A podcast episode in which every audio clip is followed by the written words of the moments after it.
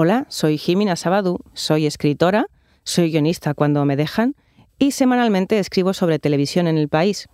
En esta ocasión he escrito sobre el reciente crimen asociado al actor Luis Lorenzo, mucho más siniestro que los últimos delitos mediáticos.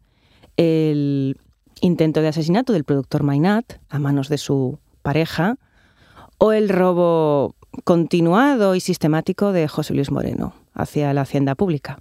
El artículo se llama Elijan ser criminales o elijan ser famosos. ¿Por qué un delito cuando es perpetrado por o hacia personajes conocidos se convierte en una chirigota? No lo sé, pero vamos a analizarlo. ¿Qué les puedo contar de Johnny Depp y de Amber Heard que no puedan haber leído ya? Nada, ninguna novedad. Me callo, un poco al estilo Peñafiel, eso sí, los inquietantes testimonios de quienes tuvieron que aguantar al ídolo en el rodaje de la novena puerta y en el Festival de San Sebastián. Raro me parece que a ningún medio se le haya ocurrido rascar por ahí. Al margen de ver quién es más tóxico dentro de esa pareja, quiero compartir la reflexión que he tenido esta última semana. ¿Por qué un delito, cuando es perpetrado por o hacia famosos, se convierte en una chirigota? El caso más reciente es el más siniestro. El actor Luis Lorenzo y su pareja, la expresentadora Arancha Palomino, presuntamente envenenan a la anciana tía de esta para hacerse con su fortuna.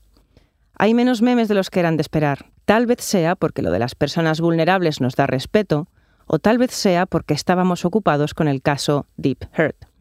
Lorenzo, por lo visto, le decía a su expareja que tenía un hermano paralítico, como Carlos Larrañaga en El extraño viaje, al tiempo que robaba dinero de su empresa de compraventa de cactus. Hace año y medio teníamos el caso más esperpéntico de la crónica negra española en años, el intento de asesinato del productor Mainat a manos de su aún esposa, Angela Dobrovolsky. El caso voló tan alto que en semana y media ya estaba agotado. En la casa vivían 30 filipinos que revendían muebles. Vivían también una rusa economista evidente, un chapero con su madre y una señora con peluca que nunca se supo qué pintaba ahí.